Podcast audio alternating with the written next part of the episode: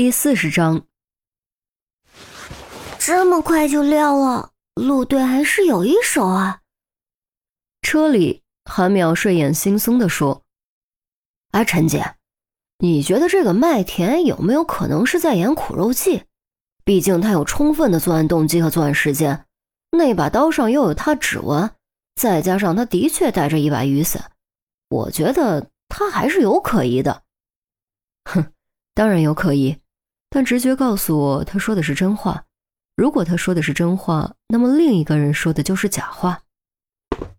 陈红挂断电话，继续开车。谁？韩淼登时精神起来，还想不出来。刚才老陆问他离开的时候有没有遇到什么人，有谁能为他作证？他的回答是什么？陈红说完，自己先笑了。他说没遇到什么人。韩淼沉吟了两秒，突然双眼放光，恍然大悟：“啊！报案人说买菜回来遇到过麦田，可麦田却说没有遇到什么人。不是麦田说假话，就是报案人说假话。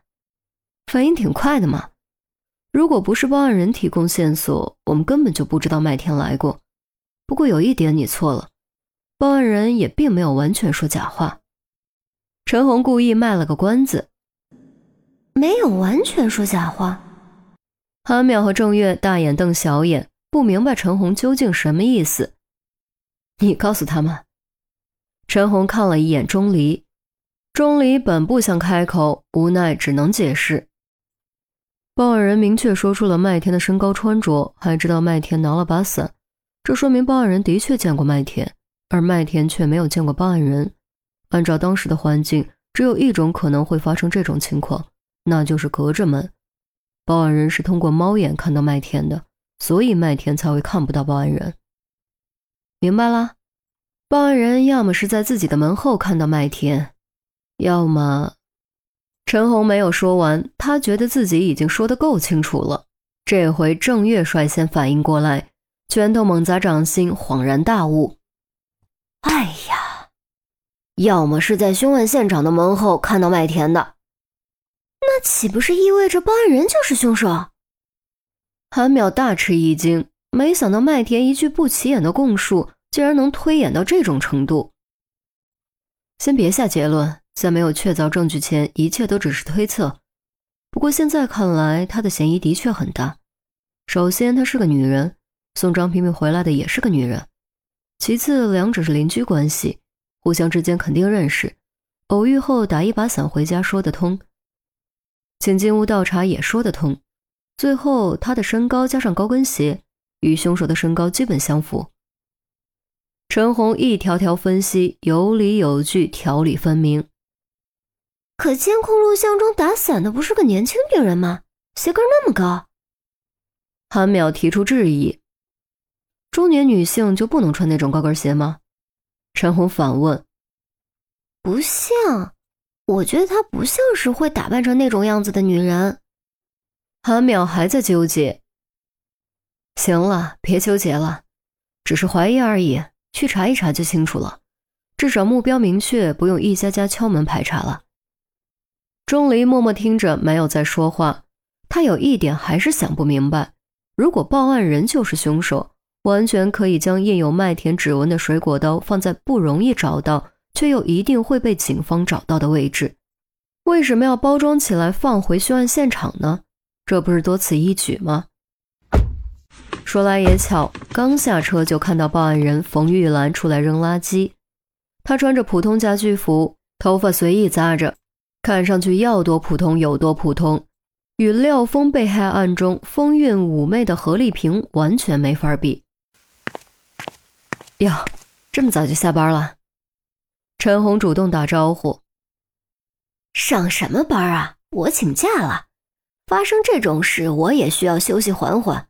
哦，对了，那个可疑的男人你们抓到了吗？凶手是不是他？”冯玉兰一边问，一边将垃圾扔进垃圾桶里。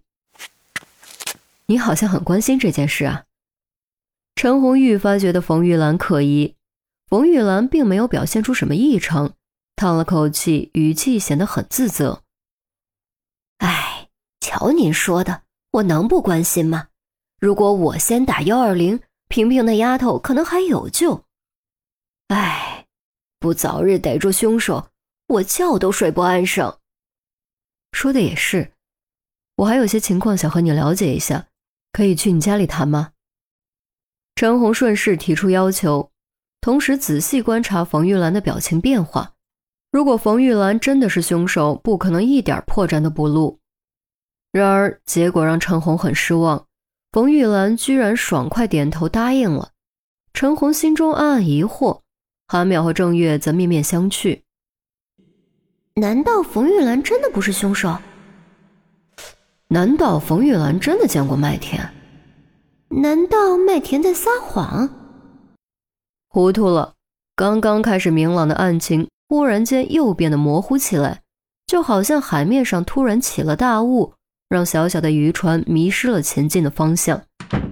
一进屋子，钟离就习惯性的开始四处打量。陈红没管钟离，他带钟离过来就是要借助钟离超乎常人的洞察力，这份洞察力甚至比他。周丽君、陆明这些经验丰富的老刑警还要强。冯玉兰忙着沏茶倒水，陈红道谢后问：“你是一个人住吗？”他发现屋子里没有结婚照，没有家庭照片，也没有别人生活留下的痕迹。很早以前就离婚了，自那以后一直一个人住。其实一个人也挺好的，没压力，随便混混日子也就过了。冯玉兰说的轻松，眼神却多少有些黯然，估计是想起了伤心的往事。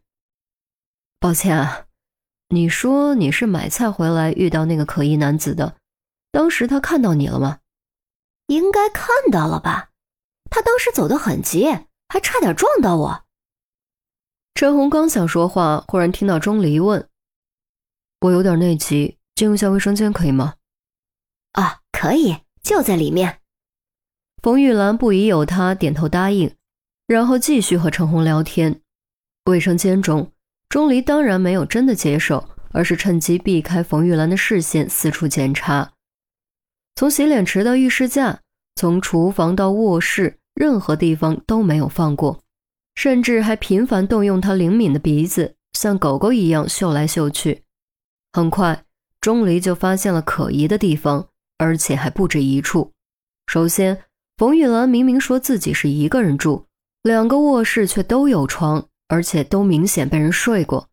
其次，